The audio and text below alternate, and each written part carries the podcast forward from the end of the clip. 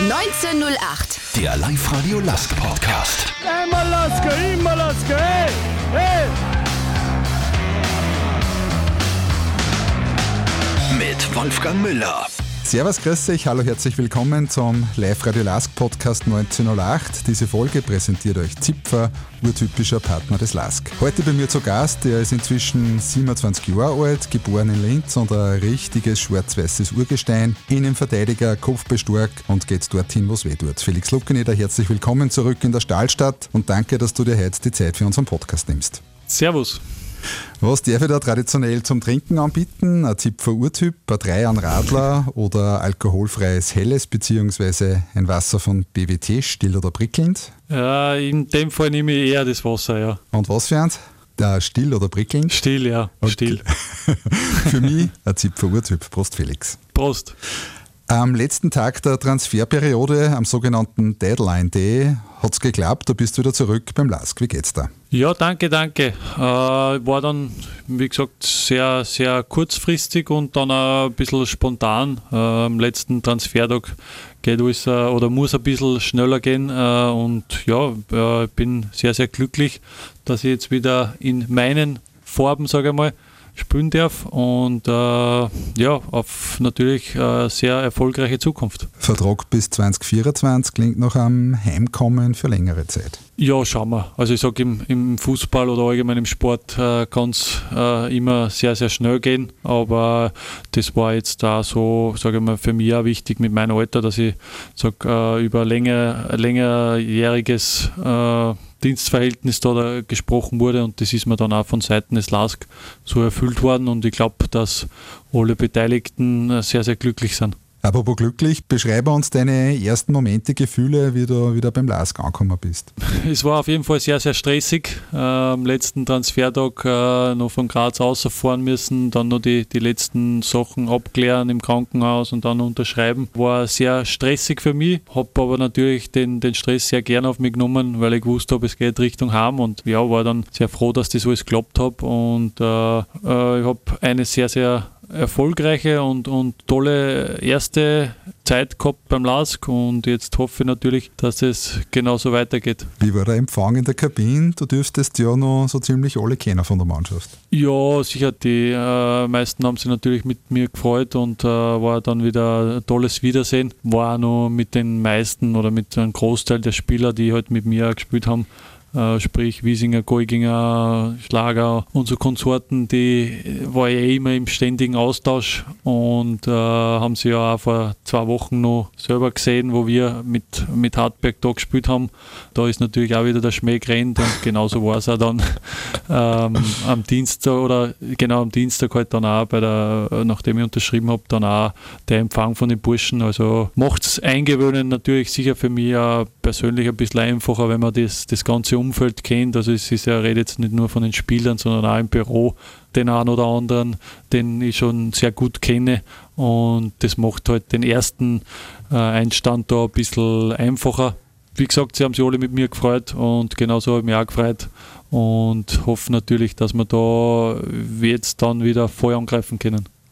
Du hast gesagt, der Schmäh ist gerannt, jetzt bin ich aber neugierig. Was ist geredet worden?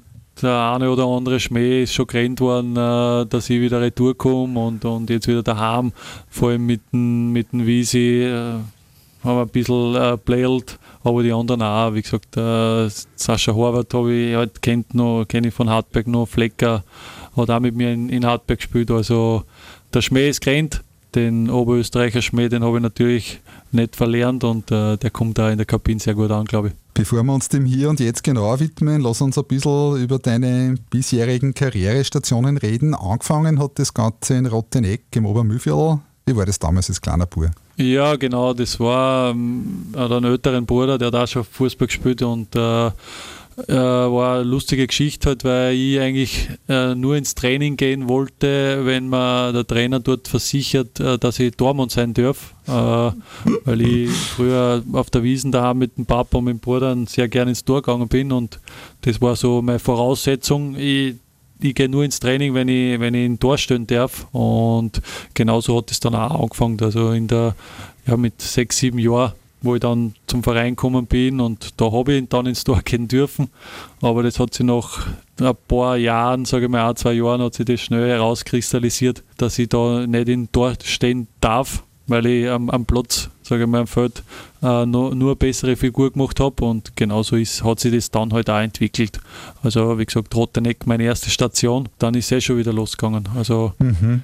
Das heißt, äh, der Bruder und der Papa waren ausschlaggebend, dass du zum Fußball gekommen bist. Ja, genau so war es. Also man macht halt immer gern dasselbe, was der ältere Bruder macht. Äh, macht ab und zu mal ein Plätzchen auch, das was er macht. Da schaut man sich ja, ja viel ab und der, der Papa hat das natürlich auch äh, sehr unterstützt, dass wir da im Verein äh, ja, Sport betreiben und, und, und unsere Freizeit dort verbringen. Äh, selber auch ja, langjähriges Mitglied im, im Fußballverein in Roteneck und da hat es das Ganze ja, sehr einfach gemacht dass mhm. ich, ja, wie gesagt, dann auch ins Tor gehen darf. Äh, das war halt meine Voraussetzung. Und dann hat der ganze Weg so seinen Lauf genommen.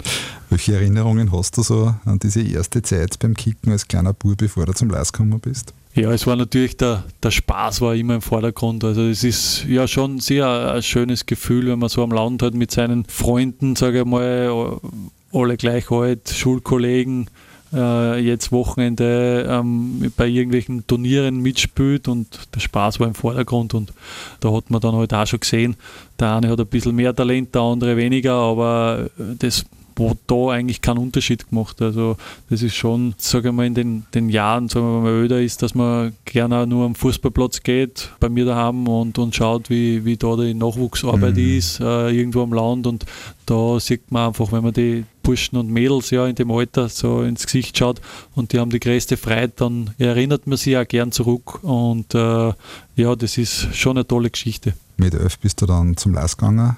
Wie war der Schritt damals? Der Kontakt hat sich damals über äh, Nachwuchsauswahlen, äh, entwickelt. Da habe ich eine Einladung gekriegt äh, zum, zum Sommertraining, Sommertrainingslager, ich glaube im Stift Kremsmünster war das äh, wo, ich, wo ich da mitmachen habe dürfen. Und da habe ich mich in der Woche ja, nicht so schlecht präsentiert und war dann schon ein nächster Step, sage ich mal, vom, vom kleinen Dorfverein dann zum großen Lask in, in die Nachwuchsabteilung zu wechseln. Das war halt dann auch schon, sage ich mal, über diese Auswahlteams dann einfach schon ein bisschen so ein Traum, dass man sagt, ja, man will dorthin kommen, man will irgendwann einmal vielleicht Geld verdienen, man will Profi werden. Und, und genauso hat sich das entwickelt. Also das war dann schon für mich persönlich, ich, meine, ich bin dann in, in Urfa in die Schule gegangen, da, da war das, sage ich mal, das Zugfahren von Rotteneck nach Urfa nicht so tragisch oder keine Umstellung und dann halt immer das Training nach Wiesen aussieht. Das war schon immer ein bisschen eine Weltreise.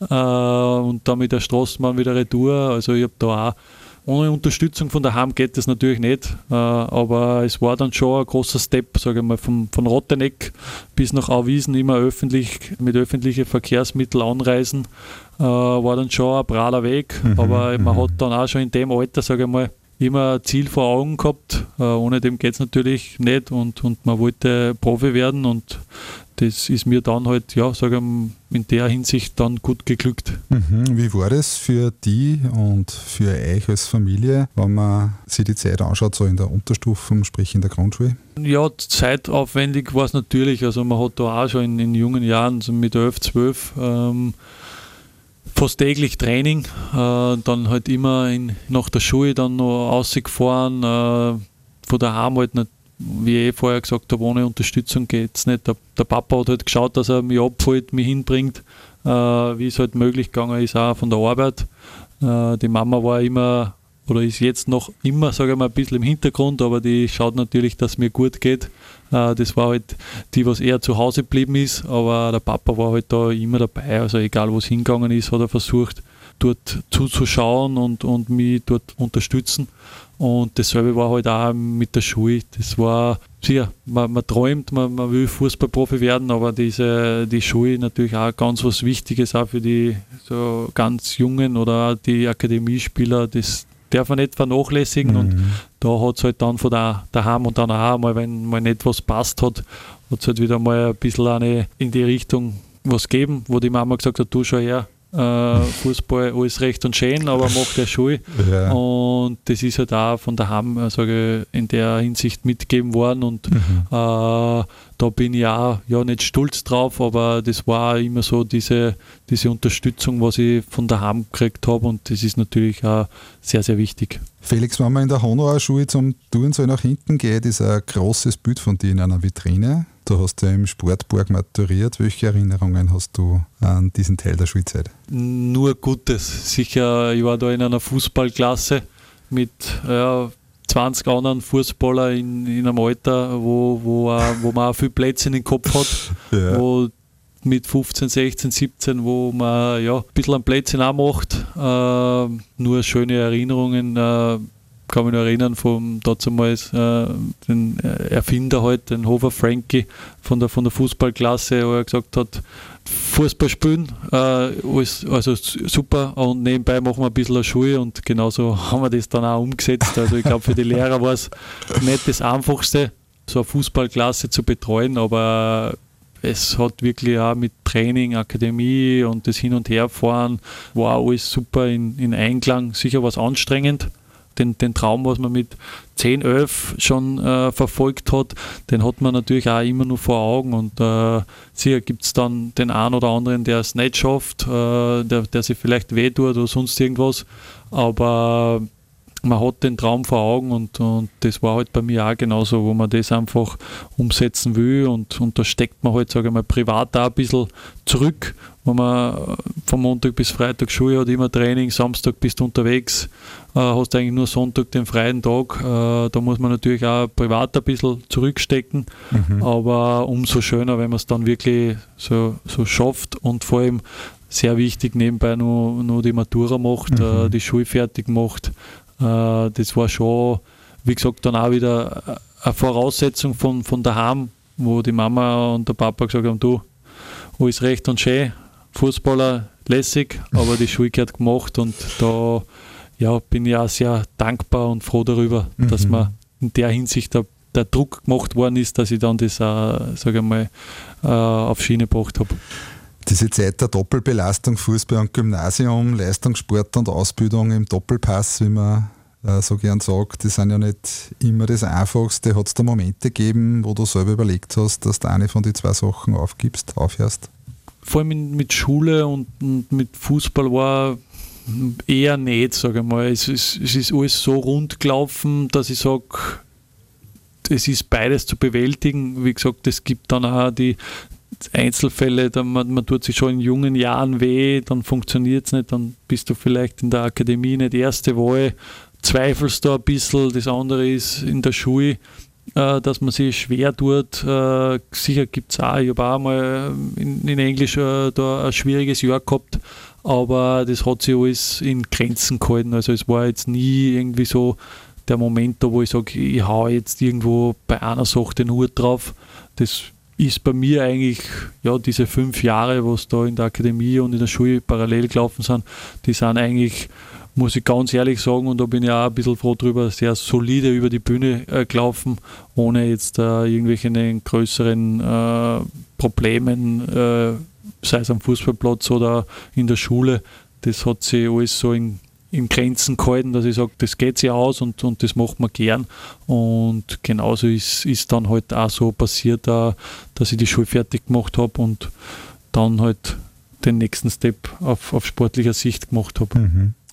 Wenn ich mir das Bild in der Vitrine vergegenwärtige, wie geht es da mit dem Begriff Vorbildfunktion für die Jugend? Finde ich extrem wichtig. Äh, sicher, man, man, wird im Alter auch immer, sagt man, und man hofft, dass man gescheiter wird, aber man betrachtet halt das alles ein bisschen anders und äh, wie ich vorher schon erwähnt habe, ich finde äh, das super, wenn man dann einmal irgendwo von Sportplatz schaut und, und die, die Leute kennen die und äh, du willst denen da ein bisschen was mitgeben, erzählst ihnen ein paar Geschichten.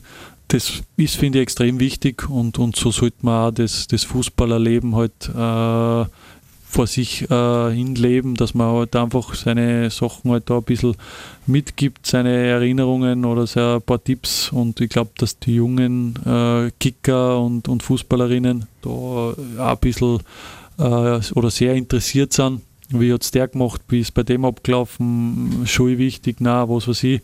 Mhm. Ähm, mhm. Da will man natürlich also seine Erfahrungen weitergeben und, und finde ja sehr, sehr wichtig, dass man das halt dann auch, auch macht aus, aus Fußballersicht.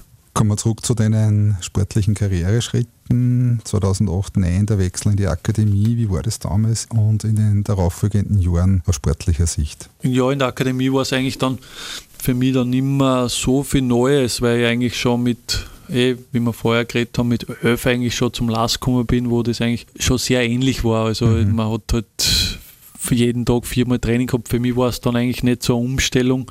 Wenn man jetzt, sagen wir mit 15 Jahren dann vielleicht äh, vor einem kleineren Verein in die Akademie kommt, war für mich dann nicht so eine Umstellung.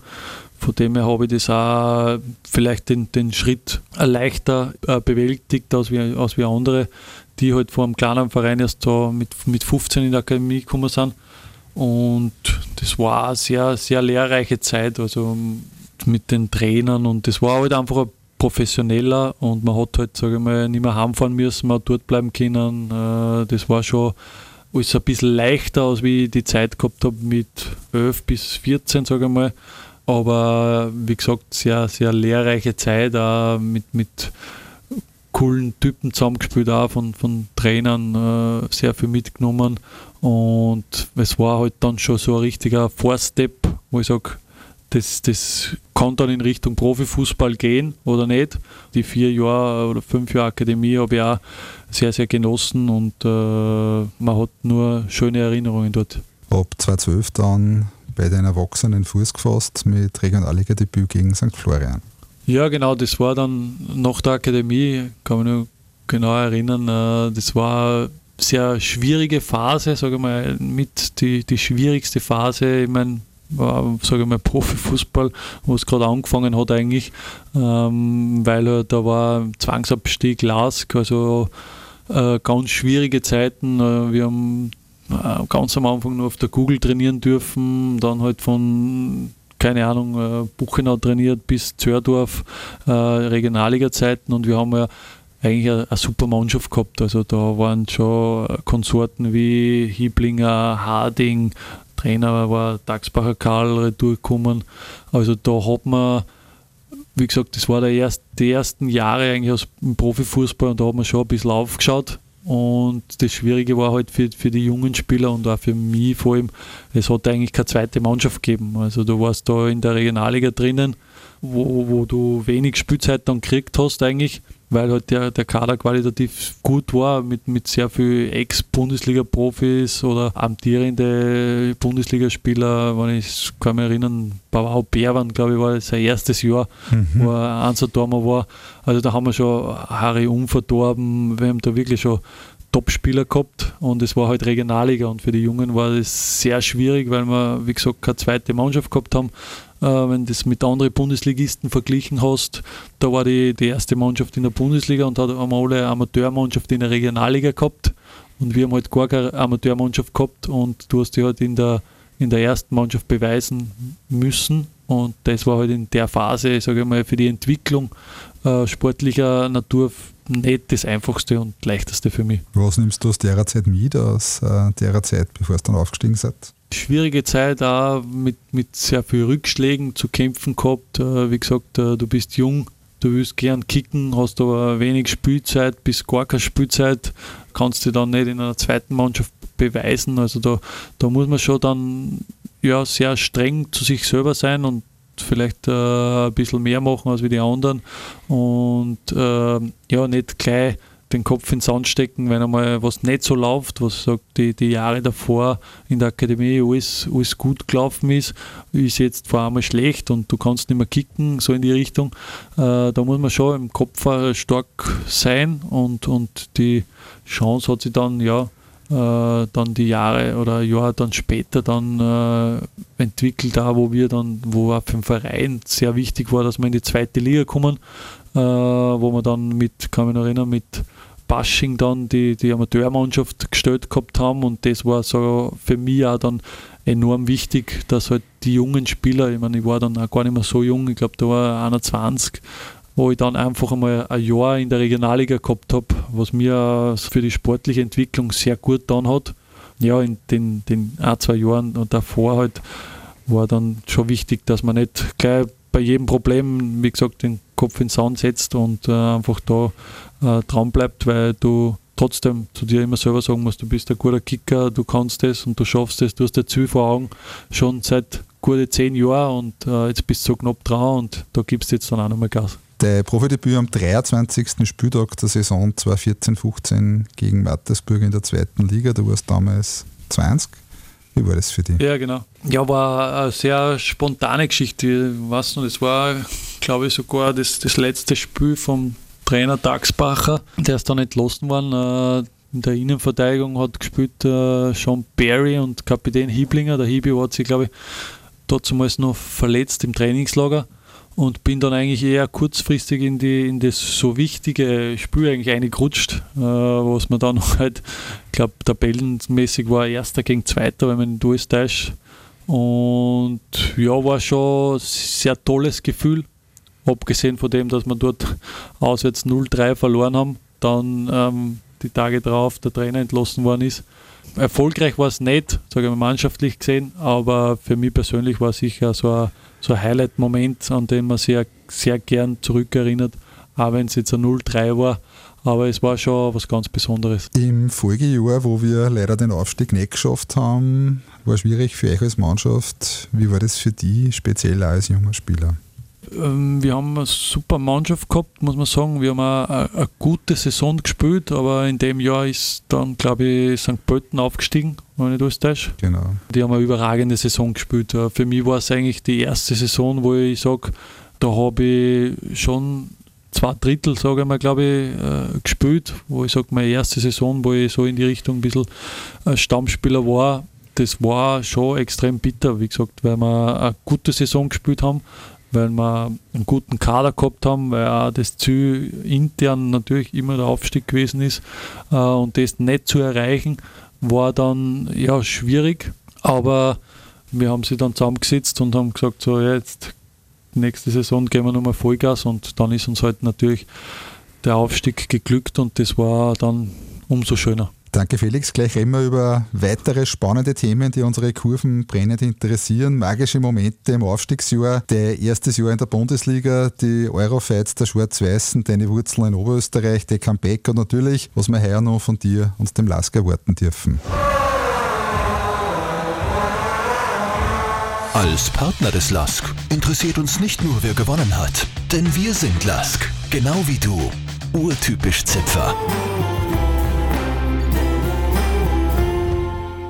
Saison 16, 17, dann für mich zwei wichtige Momente. 29.07.2016, wenn ich es noch richtig im Kopf habe, gleich zu Saisonbeginn ein ganz wichtiges 2 zu 1 gegen Blau-Weiß. Zwei Tore Luckeneder, zweimal Vorlage BC Michuel, einmal Ecken, einmal Freistoß.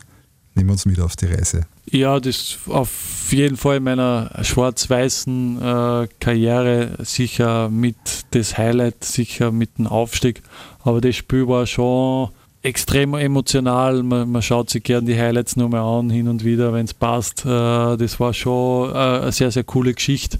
Vor allem, äh, es hat an dem Tag relativ viel, bis alles zusammenpasst. Also, ich kann mich erinnern, 2030 Live-Spiel, Baschinger Waldstadion, ausverkauft gewesen. super Wetter, also wirklich eine richtig warme, tolle Sommernacht und wir haben, äh, die Stimmung war unglaublich, also das war wirklich Wahnsinn. War nur, der Stehplatzsektor war ja nur auf der, auf der großen Tribüne drüben, war schon richtig cooles und geiles Gefühl, da eigentlich, sage ich mal, mannschaftlich Topleistung abgeliefert mit dem Derby-Sieg. Ich glaube, äh, hat es ja länger nicht gegeben gehabt, mhm. äh, vier, fünf Jahre, wo ich sage im Profifußball, wo es kein Linzer Derby gegeben hat. Dann natürlich mit zwei Toren äh, nur die, die Leistung oder den Abend gekrönt. Das war schon sehr emotional und man, man erinnert sich sehr, sehr gern zurück. Zwei Tore in einer Partie oder zwei gegen Blau-Weiß, das gefällt den Fan. Mit sowas kann man ja fast Heldenstatus erlangen. Ja, ich will nicht sagen, dass, dass es jetzt nur, nicht nur das Spiel war, aber sicher, gibt es den Beitrag dazu, dass man da halt ja vielleicht ein bisschen aus, aus, aus Fanliebling oder sonst irgendwas gesehen wird. Äh, ich hoffe, dass nicht nur das eine Spiel ist, äh, weil dann muss ich mir überlegen, ob ich das nicht einmal zwei Tore schieße. Aber wenn es so einfach wäre, dann würde ich es natürlich gern machen.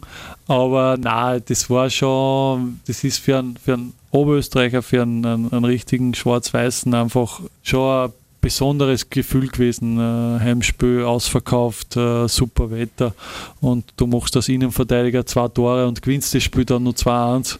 Ähm, ich kann mich erinnern, unter dem Spiel, äh, wo wir dann kurz nach der Halbzeit einen, einen Öfer gegen uns gekriegt haben, haben wir gesagt, 1-0 vorne gewesen, Tor gemacht und dann hat der Babo den ausgebissen.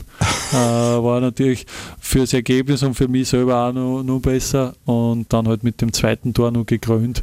Also aus, aus Oberösterreich, aus, aus Lasklar, glaube ich, gibt es nicht recht viel schönere Sachen, als wie in einem Linzer Stadtderby, das zu 2-1 gewinnst, äh, beide Tore zu machen.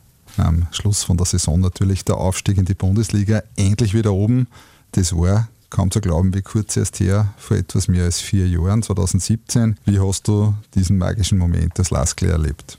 Es war immer halt äh, das, das Ziel, was wir vor Augen gehabt haben, auch, wenn wir vorher schon geredet haben, auch mit dem dem Nicht-Erreichen des Aufstiegs im Vorjahr war immer so ein bisschen jetzt erst recht oder jetzt nur mehr.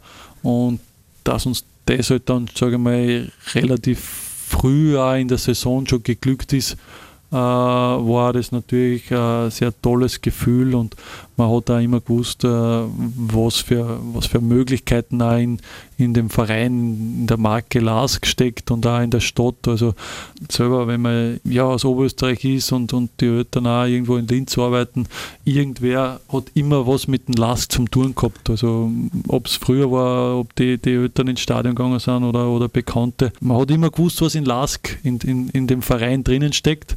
Nur ist halt relativ, sage ich mal, ich war in der Regionalliga dabei, wo, wo wirklich nicht viel zusammenpasst hat und dass man halt dann als Oberösterreicher auch dann dabei sein darf, den, den LASK wieder in die Bundesliga zu führen, äh, war schon ein sehr, sehr tolles Gefühl und äh, man hat sich natürlich mitgefreut und auch das war sagen wir, auch das, das Feedback, was man auch von, von den Fans gekriegt hat, das war schon äh, ein tolles Ereignis.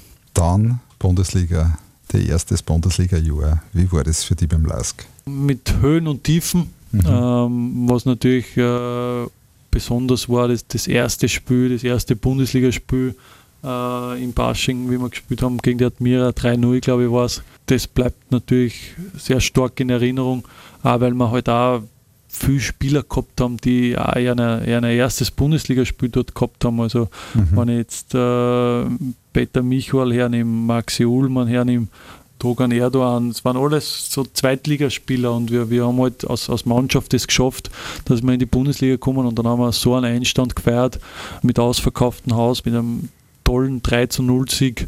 Das war so das große Highlight äh, in der Saison, mhm. äh, wo man sich dann auch letztendlich dann noch äh, als Aufsteiger dann für einen internationalen Bewerb qualifiziert haben, äh, spricht auch für die Leistung, die alle da mit erbracht haben. Mhm. Und das war schon auch ein tolles Gefühl und äh, wir haben gewusst, der LASK ist ein, ein großer Verein, ein Top-Adress und, und wir haben es ja mit allen Beteiligten da zusammengebracht, dass wir von der Regionalliga bis, bis in den internationalen Bewerb kommen und das war halt, glaube ich, für den Linzer Fan äh, schon oder für den, den schwarz-weißen Fan schon irgendwie ein bisschen nicht glaubhaft. Äh, mhm. in so kurzer Zeit so einen, einen, Aufstieg zu äh, feiern und, und, und mitbewirken.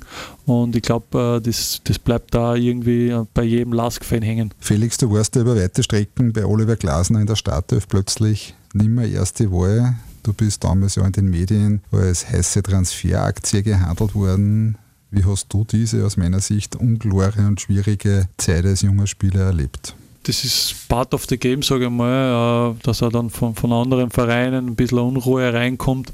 Aber ich habe mich mit dem eigentlich nie so wirklich beschäftigt gehabt, weil es äh, auch sehr spontan gekommen ist. Auch ich das eigentlich nur über die Medien erfahren gehabt habe. Ja, kann auch jetzt gar nicht sagen, wie weit oder irgendwie äh, genau das, das Interesse dann auch da war. Sicher hat man es über die, die Medien ein bisschen mitverfolgt und mitgekriegt. Das ist halt, wie gesagt, ein Part of the Game, dass Interessen da sind, äh, mehr oder weniger. Manches mhm. ist konkreter, manches ist nicht so konkret. Aber ich habe mich in der Phase eigentlich gar nicht so damit beschäftigt, weil ich war einfach nur stolz drauf und, und auch ein bisschen, ja, einfach so ehrgeizig, dass ich sage, ich habe eigentlich mit meinem Verein, ich habe kurz vorher noch einen Vertrag, glaube ich, um drei Jahre verlängert, mit meinem Verein, mit, mit meinen Jungs, sage ich mal, da so den Aufstieg mit dem Lask äh, gefeiert und, und wollte einfach jetzt da in der, in der Bundesliga ein bisschen durchstarten einfach. Und von dem her habe ich mich eigentlich mit dem eher weniger beschäftigt. Ja, habe dann in dieser Saison dann vielleicht ein bisschen zu schnell den, den Kopf ins Sound gesetzt. Man, man wollte immer mehr, wollte immer mehr und habe auch im, im ersten Jahr und in der Bundesliga meine Einsatzzeiten gehabt und habe mir halt, ja, dann, wie gesagt, ich wollte nur mehr, nur mehr und dann habe ich vielleicht auch ein bisschen einen Schnellschuss gemacht und habe mir gedacht, ja, ich probiere es jetzt woanders, weil ich war schon immer da beim LASK und ich will mir das mal wo, woanders anschauen und im Nachhinein sage ich, ja, wäre es vielleicht gescheiter gewesen, ich hätte mich da noch reinbissen und, und hätte halt beim LASK noch das so verfolgt, aber das habe ich halt nicht gemacht. Der Weg ist halt woanders hingegangen, ich habe andere Sachen mhm. gesehen und war für die persönliche Entwicklung dann natürlich auch sicher nicht so schlecht. Du bist da dann nach Alltag äh, verliehen worden. Wie war der Jahr im Ländle relativ weit weg von der Heimat? Ja, es ist zwar nur in der österreichischen Bundesliga, aber ich habe immer gesagt, ich spiele eh im Ausland, äh, weil es halt relativ weit weg ist. Mhm. Vor allem auch mit der Sprache habe ich mir gedacht, so, ich muss im Ausland sein, weil ich die Hälfte nicht verstanden habe. Äh, nein, Spaß. äh, es war ja im Großen und Ganzen, sage ich, für meine persönliche Entwicklung sicher was Wichtiges, was Gutes, dass ich von, von daheim einmal rauskomme, dass ich mal was anderes sehe. Äh, wie läuft es wo, woanders ab? Wie, wie ticken die Trainer dort?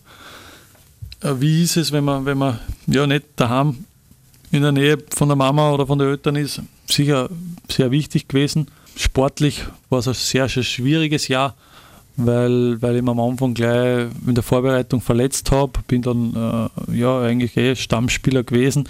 Wir waren aber mannschaftlich gesehen einfach ja immer gegen einen Abstieg gespielt. Es war ein schwieriges Jahr und äh, es hat dann auch einen Trainerwechsel im Frühjahr gegeben, der mir sicher nicht in die Karten gespielt hat, weil mir dann einfach ja den letzten zehn Spielen klipp und klar gesagt worden ist, äh, du wirst vermutlich äh, nicht viel spielen, äh, weil du Leihspieler bist, weil du im Sommer wahrscheinlich weg bist und äh, genauso ist es auch gekommen. Mhm. Von dem her, ich würde jetzt nicht alles schlecht reden, weil ich mich sicher auch persönlich äh, sehr, sehr weiterentwickelt habe und wie gesagt andere Dinge, andere Sichtweisen gesehen habe.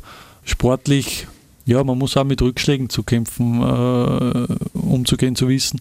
Und von dem her war es dann nur ein, ein Jahr in Alltag, aber man erinnert sich dann auch wieder gern zurück, weil wir halt, was mir ein bisschen an, an zu Hause erinnert hat, war, ich habe äh, den einen oder anderen oberösterreichischen Mitspieler gehabt und wir haben da so eine Oberösterreich-Connection gehabt äh, mit Biesinger, Dobras, Karic, äh, Schreiner, Ex-Lask-Spieler. Da hat man sich dann auch doch ein bisschen als Oberösterreicher gefühlt und äh, ich will ich will nicht alles schlecht reden, was in, in Ländle passiert ist. Felix, dann bist kurz zurückgekommen, um wenige Wochen später wieder verliehen zu werden, diesmal nach Hartberg.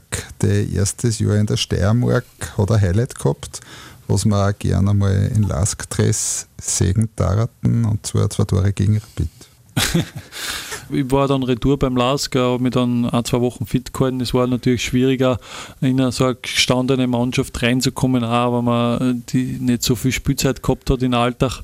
Äh, war für mich klar, dass ich habe nur Vertrag, aber für mich war persönlich klar, ich, ich, muss mir was anderes suchen, ich muss mir wieder ein bisschen in, ins, ins Rampenlicht reinspielen und, und da kann ich mich noch genau erinnern, äh, der Anruf kam vom Trainer, damalige Trainer in Hartberg, äh, Markus Schopp, und, und der wollte das machen und ich war davon auch gleich sehr überzeugt. Dann haben wir eigentlich mit Hartberg ja eine unglaubliche Saison, Saison gespielt. Wir haben die Saison als Fünfter abgeschlossen, haben sie dann auch in dem äh, Europa League Platzierungsspiel äh, gegen die Austria durchgesetzt. Also das war für Hartberger Verhältnisse ja schon eine überragende Saison und ich glaube, ich habe da auch meinen Beitrag dazu geleistet. Äh, ich glaube, äh, fast jedes Spiel über 90 Minuten abgeliefert und äh, ja, man kann aus, aus Hartberger Sicht schon auf dieses Jahr sehr, sehr stolz sein. Gegen Rapid äh, ein Tor zu erzielen, natürlich als Lask-Spieler oder als, als, für die Lask-Fans, äh, glaube ich, eine tolles, tolle Sache und ich werde daran arbeiten. Parallel dazu hat der LASK ja national und international für Furore gesorgt. National hat man Salzburg zum Teil schon etwas ärgern können in der Zeit, international starke Partien abgeliefert. Wie hast du das damals miterlebt, diese Euro-Highlights und die Entwicklung der Schwarz-Weißen in dieser Zeit? Ja, es ist schon unglaublich, wenn man sich halt diese, diese Geschichte des LASK in den letzten sechs, sieben Jahren anschaut, wie sich der Verein entwickelt hat, was in den, den letzten drei Jahren passiert ist, wo ich, wo ich jetzt nicht da war, was sich da im Bürosektor getan hat, auch infrastrukturell, äh, was da entstanden ist. Äh, das ist schon unglaublich, wenn man, wenn man zurückgeht, wie es bei mir noch war vor, vor gut sieben Jahren wo wir in Zördorf trainiert haben, in Buchenau trainiert haben. Also das ist schon eigentlich fast unglaublich, äh, wie gute Arbeit da geleistet worden ist. Und man hat es, ja, Sie als, als Oberösterreicher äh, oder als Linzer verfolgt man das und äh, war halt immer nur in Kontakt mit, mit den meisten Spielern, äh, war eh schon erwähnt, mit, mit Wiesinger, mit Golginger, mit Schlager, mit äh, Trauner Gernot, also immer im Kontakt gewesen eigentlich, man hat sich gerne in Linz auf einen, auf einen Café getroffen, wenn man, wenn man daheim war. Da muss man schon sagen, also Hut ab ähm, von allen Beteiligten, was da eigentlich entstanden ist. Ich bilde mir ein, dass ich die bei dem einen oder anderen Europapokalspiel auf der Google als Zuschauer gesehen habe. Ja, da war ich einmal dort. Das war, es war kann ich erinnern, äh, Basel, Champions League Quali, wo, wo man eigentlich, ja, wenn der Lask in einer Champions League Qualifikation ist, dann muss man sich das anschauen ja, es hat halt dann auch gut passt äh, zeitlich, dass ich gerade in, in Oberösterreich war und bei Alkmaar-Partie habe ich mir einmal angeschaut. Da war eigentlich federführend äh, ein Mitspieler, der Dario Tadic, den ich gefragt habe, du, was ist, schauen wir sie in Laska und dann hat er gesagt, ja, ja, aber nur in Stehplatz. Dann habe ich gelacht und habe gesagt, schauen wir mal, ob wir das hinkriegen und dann hat dann super geklappt und äh, ja, von Graz aus war es jetzt auch keine Weltreise. Aber man hat die Spiele gern verfolgt. Also auch im Fernsehen. Also ich habe da immer Auftrag gehabt, äh, weil halt in erster Linie der Lask mein Verein ist, weil halt einfach nur so viele Spieler dabei waren, das eigentlich meine Freunde sind und, und das ist jetzt auch noch so und denen schaut man natürlich sehr gerne auf die Beine. Wie schaut es generell mit den Roots aus, mit deiner Verwurzelung? Du bist ja, wie man hört, immer wieder im Haselwie-Stadion von Rotteneck zum Segen. Ja, ab und zu, wenn Fußball gespielt wird. Also ist ja eine traurige Gewissheit, dass, dass mhm. eigentlich äh, ja. das, das Ganze ein bisschen sagen wir mal, im, im Bach runtergegangen ist, wobei sie jetzt da Spielgemeinschaft äh, entwickelt hat ab mit den Waldinger. Mhm. Genau, ab heuer. Ist, ja, man, man, merkt halt, dass es halt nicht mehr so den Zug hat wie früher, weil es halt sehr viele andere Alternativen gibt. Da ist fehlen auch die Nachwuchsspieler und es macht das Ganze halt nicht einfacher. Also kann mich erinnern, wie es bei mir war, da hat halt jeder Fußball gespielt. Und jetzt hat sich das ein bisschen, ja, ein bisschen in eine andere Richtung entwickelt, was das für die, für so kleine Gemeinden, sage ich mal, mit, mit knapp 1000, 1200 Einwohnern, macht es schon ganz schwierig, eine gewisse Anzahl von Jugendmannschaften zu stellen und, und rundherum. Also es ist nicht einfach, aber ich bin ja, noch sehr gern daheim in, in Rotterneck und wenn es einmal passt, äh, dann, dann schaue ich mir an. Äh, bin auch gern irgendwo, ganz egal wo, im Unterhaus, im Mühlviertel, auf diversen Fußballplätzen anzutreffen. Wenn, wenn äh, meine Freunde dort spielen, wenn Kollegen dort spielen. Man ist gern dort und, und schaut halt auch den, den Burschen äh, auf die Viers und es macht auch sehr Spaß, sage ich, einen, einen richtigen Unterhauskicker anzuschauen. Zu deiner persönlichen sportlichen Entwicklung ganz kurz zum letzten Jahr, zum zweiten Jahr in Hartberg. Da hast du gefühlt nur einmal einen Schritt nach vorn gemacht. Wie siehst du die vergangene Saison im Rückspiegel? Ja, es war auch wieder aus Hartberger Sicht äh, eine ganz eine äh, solide, gute Saison. Wir haben schon einmal mit Hartberg dort in dieser Saison dann international in Polen gespielt, Europa League. Das war für mich auch persönlich ein riesengroßes Highlight was halt dann schwierig war mit Corona ohne Zuschauer. Es war nur ein Spiel.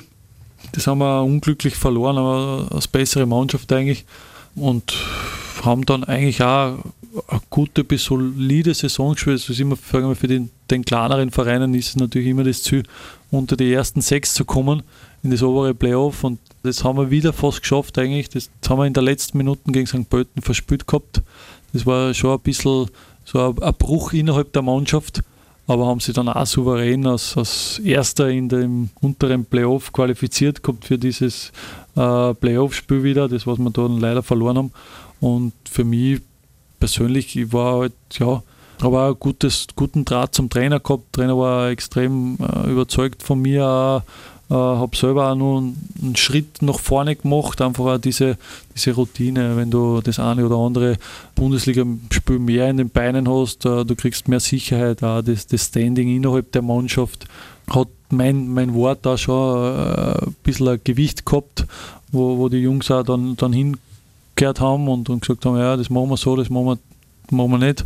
Und äh, das war halt für, für mein fußballerische sportliche Entwicklung schon nur mal so ein ganz ein wichtiges Jahr, was ich dort miterleben habe dürfen. Apropos Trainer, Dominik Thalhammer hat bei deiner Verpflichtung gesagt, dass du als talentierter Spieler gegangen bist und als gestandener Bundesliga-Profi zurückkommst. Außerdem wirst du uns mit deiner Passqualität und Kopfballstärke helfen. Was sagst du zu dieser Beschreibung?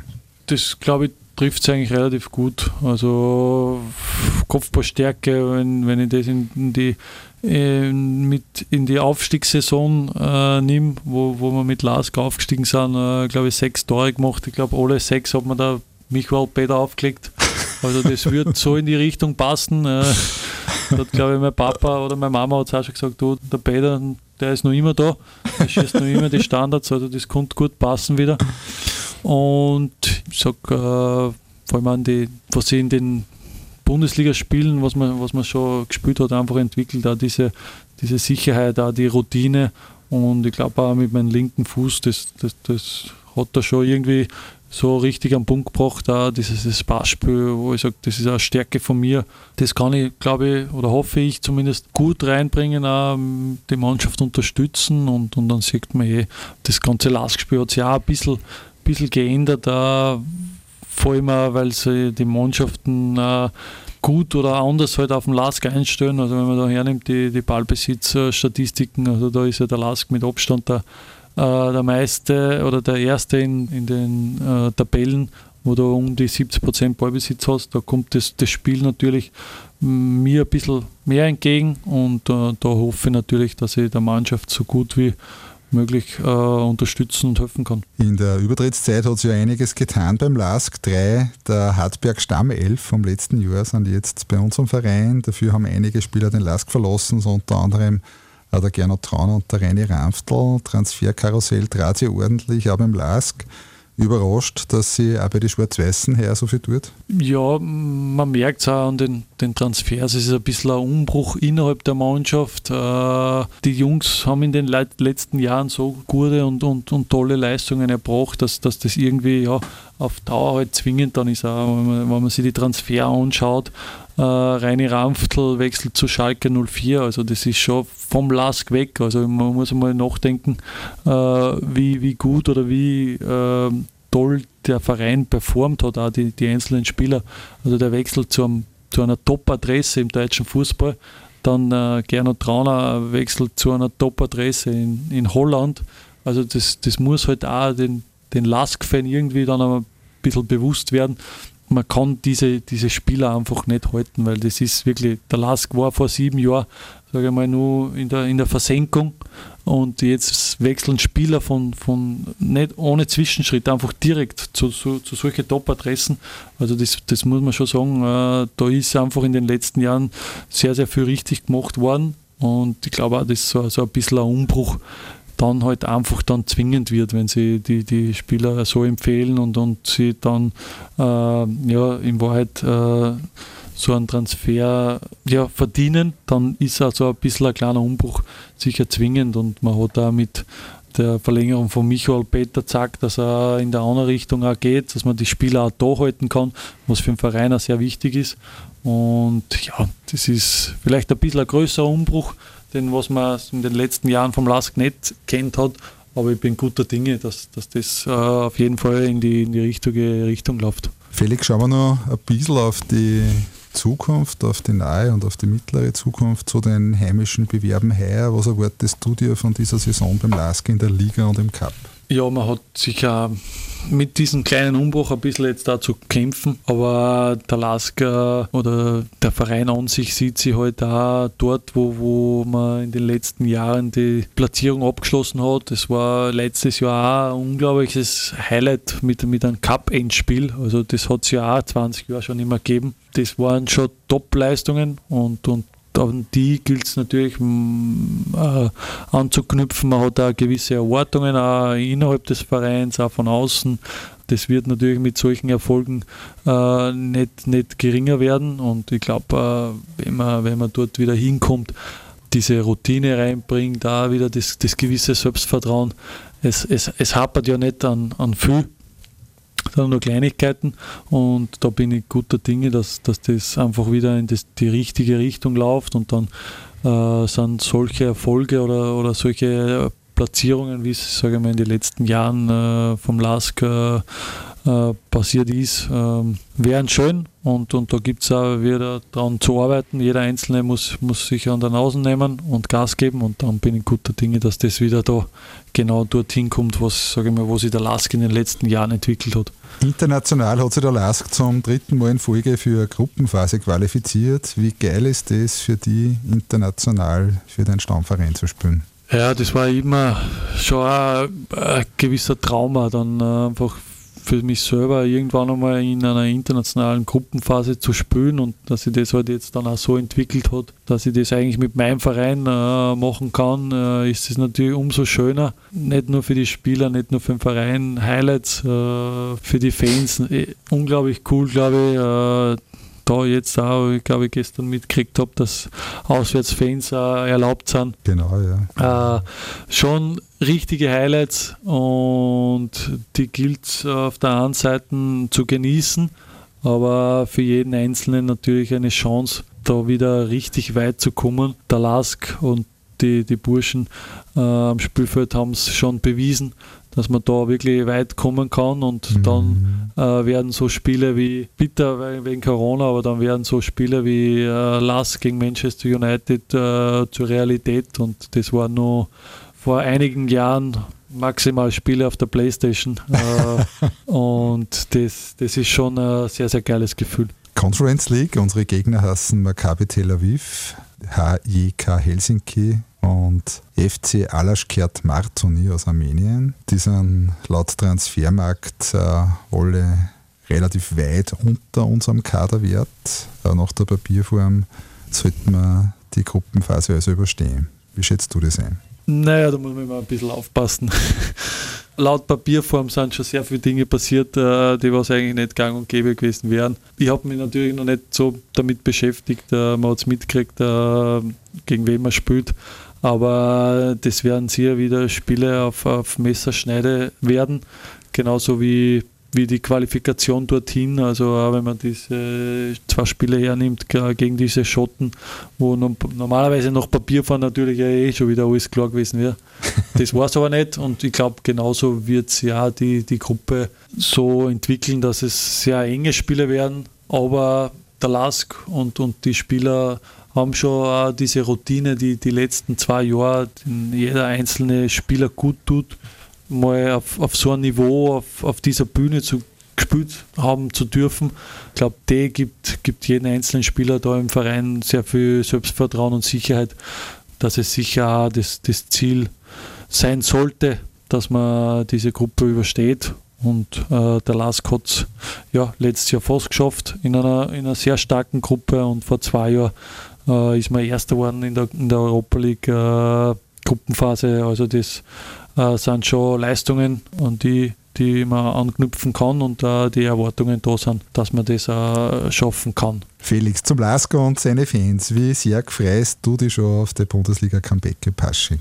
Ja, sicher ein spezielles Spiel. Freue mich natürlich irrsinnig, äh, wieder in den richtigen Farben im Pasching spielen zu dürfen. Bin gespannt, äh, wie, sich wie sie das entwickelt. Aber natürlich ähm, ein tolles Gefühl war jetzt so in den letzten drei Jahren äh, Äh, man hat äh, hin und wieder mal eine, eine Sprechchöre am Spielfeld äh, mitgekriegt aus äh, Spieler von der gegnerischen Mannschaft und das war schon äh, für mich persönlich schon äh, sehr, sehr emotionale Sachen, auch wenn man halt am Platz steht und, und die gegnerische Dress hat.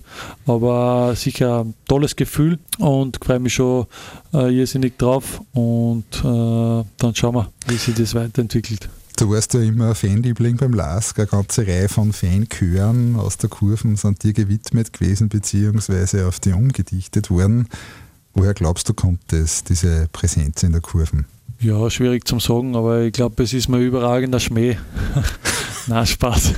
Ähm, ja, sicher, wenn man beim eigenen Verein, äh, sage ich mal, Profi wird, äh, wie soll ich sagen, die Fans haben ein bisschen mehr Identifikationsfigur mit einem, der aber schon länger da ist und ich glaube, ich komme jetzt auch nicht so wieder an, dass ich sage, äh, den, den mag keiner oder den, ja, den, den mengen wir nicht. Ja, schwierig zum sagen. Sicher, man ist stolz als, als Linzer, als, als Mühlviertler, da einfach für seinen Verein spielen zu dürfen und wenn halt dann auch von den, den Jungs in der Kurve auch das, das Feedback kommt, äh, ja, mit dem kann man sich gut identifizieren. Und dann mhm. äh, ist es natürlich umso schöner und äh, macht dann in einer gewissen Hinsicht äh, sehr stolz. Es ist seit Jahren immer wieder die Rede von der Lask DNA. Was ist für die die Lask DNA und was ist der Lask für die? Der LASK in der Hinsicht ist natürlich mein Verein, also das sind meine Farben. Äh, der LASK hat mir das ermöglicht, da äh, Profi zu werden, äh, von U10, sage ich mal, bis in die Profimannschaft. Es hat das so viele Trainer gegeben, die mich da auf dem Weg unterstützt haben. Äh, und das wird immer so sein. Also Schwarz-Weiß werden immer meine Farben sein. Das wird mein Verein sein. Ja, die, die Lask DNA ein bisschen mehr von, von außen reinkommen, aber einfach dieses intensive Spiel gegen den Ball mit Ball, dieses ja, Marschieren, äh, sage ich mal, das ist, das ist vielleicht was bei den Fans einfach hängen bleibt und das ist auch im Verein sehr, sehr wichtig und einfach dieses, dieses Arbeiten, Marschieren, glaube ich, wird auch vom Verein äh, so vorausgesetzt äh, innerhalb äh, des Büros, aber auch innerhalb äh, der Mannschaft der Spieler, dass man einfach ja immer versucht, das Beste rauszuholen, positiv bleiben, aber bescheiden und demütig. Und äh, das ist für mich halt diese, diese Last-DNA, arbeiten, marschieren, bescheiden, demütig bleiben und, und dann ist halt genau das möglich, was in den letzten Jahren innerhalb des Clubs passiert ist. Und das ist schon ein unglaublicher Aufstieg. Wir haben ja, bevor du gekommen bist, sagen wir, eine kleine Ergebniskrise zum Saisonstart gehabt, äh, speziell vor der Länderspielpause die Derby-Niederlage generiert, die natürlich die Fans ordentlich schmerzt. Aktuell Rang 8 in der Bundesliga. Medien und Fans äh, sind zum Teil schon ein bisschen unruhig. Ansprüche, wie du gesagt hast, sind natürlich hoch, äh, hoch aufgrund der Erfolge der letzten Jahre. Wie groß ist der Druck auf die Truppen aktuell?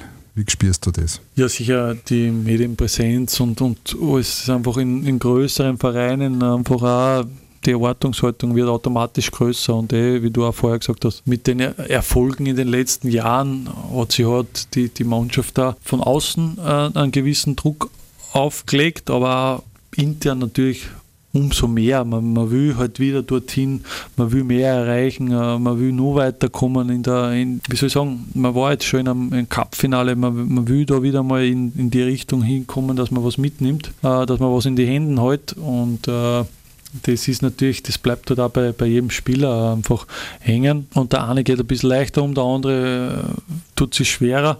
Aber ich glaube trotzdem, äh, man muss das alles ein bisschen mit dem richtigen Blickwinkel auch sehen. Also es fällt nicht viel. Also wenn du hernimmst da diese Derby-Niederlage, okay, ähm, ich habe das Spiel im Fernsehen angeschaut, da, da fällt es wirklich nur an Kleinigkeiten. Man, man, man, muss sich belohnen, auch in gewissen Situationen. Dieses Spiel ist ja auch bezeichnend für, für das, was in den ersten sechs Runden passiert ist.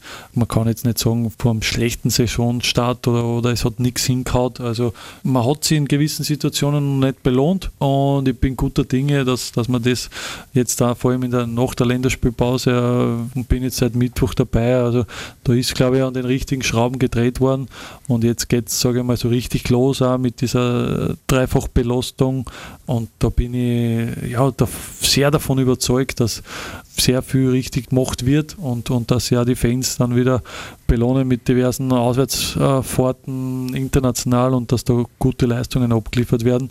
Dann beruhigt sich das Ganze auch ein bisschen. Und man sieht es halt auch allgemein in der Liga, es ist sehr ausgeglichen. Also man sieht, vorne ist Salzburg weg, aber die anderen, da ist alles, alles so knapp beieinander. Also zwischen 12 und Platz 3 ist, oder 2 sogar, ist alles knapp beieinander. Und äh, wie ich vorher auch schon gesagt habe, man darf nicht den Kopf ins Sand setzen. Es, es läuft sehr, sehr viel richtig innerhalb des Vereins. Es gibt ein paar Kleinigkeiten, an die gedreht werden müssen. Und äh, wie ich jetzt auch mitgekriegt habe, äh, da wird ge geschraubt und gedreht. Und äh, ich bin mir ziemlich sicher, dass wir ja, noch sehr, sehr viele Erfolge miteinander feiern können. Am Sonntag geht es gleich daheim gegen die Austria aus Wien. Wie schafft es den Turnover und endlich wieder einen Sieg einzufahren? Wir sind sehr fokussiert, wir sind äh, davon überzeugt, dass wir da daheim äh, in die äh, richtige Richtung äh, kommen und, und auch uns selbst als Mannschaft, aber auch die Fans wieder belohnen können. Und äh, da bin ich, wie gesagt, auch davon überzeugt, dass wir jetzt äh, nach der Länderspielpause da sie mit sehr, sehr vielen Erfolgen belohnen können und dann geht das Ganze wieder in eine andere Richtung. Wir sind schon fast am Ende. Was möchtest du im Fußball noch unbedingt erreichen? Was ist dein größter Wunsch als Fußballer? Ist schwierig, aber so mit, mit meinem Verein, mit meinem Lask, irgendwann einmal irgendwas zu feiern, wo man wirklich was in der Hand äh, hält, äh, das wäre schon äh, sehr besonders. Und ich glaube, äh, in diese ja, Richtung sehnen sie alle irgendwie, alle Lask-Fans. Und bin auch guter Dinge, dass das irgendwann mal passieren wird. Aber man schaut jetzt von, von Spiel zu Spiel, von Step zu Step. Ja, jetzt hat es gut reinstarten, jetzt nach der Länderspielpause und äh, dann geht es Schlag auf Schlag und da wollen wir natürlich so viel gewinnen wie möglich. Abschließender Punkt, du hast ja die Zeit des LASK auch in den Niederungen der unteren Ligen noch mitbekommen und auch einige Highlights. Was war bisher der größte Moment, den du mit dem LASK miterlebt hast? Das war, wir haben vorher schon drüber geredet, da hat es auf der einen Seite den, den Aufstieg äh, in die Bundesliga gegeben, da hat es dann noch äh, das Derby mit den zwei erzielten Toren, aber auch in der ersten Bundesliga-Saison dieses Qualifizieren für diesen Europacup. Also das war so für jeden Lask-Fan irgendwie so ganz weit weg und vor allem war es da und äh, das ist halt, wenn man sich dann halt diese internationalen Spiele anschaut und, und miterleben darf, äh, dann sieht man in diesen Gesichtern äh, von den Fans, die in der Kurve stehen und das sind schon irgendwie sehr, sehr besondere Momente und halt auch wenn es jetzt ja zum dritten Mal passiert ist, äh, in einer Gruppenphase reinzukommen. Es ist, glaube ich, trotzdem noch immer für so einen, für so einen richtigen Lask-Fan irgendwie so, ja, eigentlich ganz weit weg, aber es ist Realität und äh, das ist schon was ganz was Besonderes. Wohin glaubst du, geht die Reise mit dem Lask noch hin in den kommenden Jahren, sagen wir mal, bis zum Juli 2024? Schwierig zu sagen. Also ist, im Sport kann alles passieren und äh, ich hoffe, so, so positiv, so erfolgreich wie möglich und dann sind wir alle glücklich. Lieber Felix, danke für das Gespräch bei 1908, dem live radio Lask Podcast, powered bei Zipfer. Alles Gute und vor allem Gesundheit für Erfolg und viele tolle Momente in Schwarz-Weiß. Danke, danke. Ciao, Servus. 1908, der Live-Radio Lask Podcast.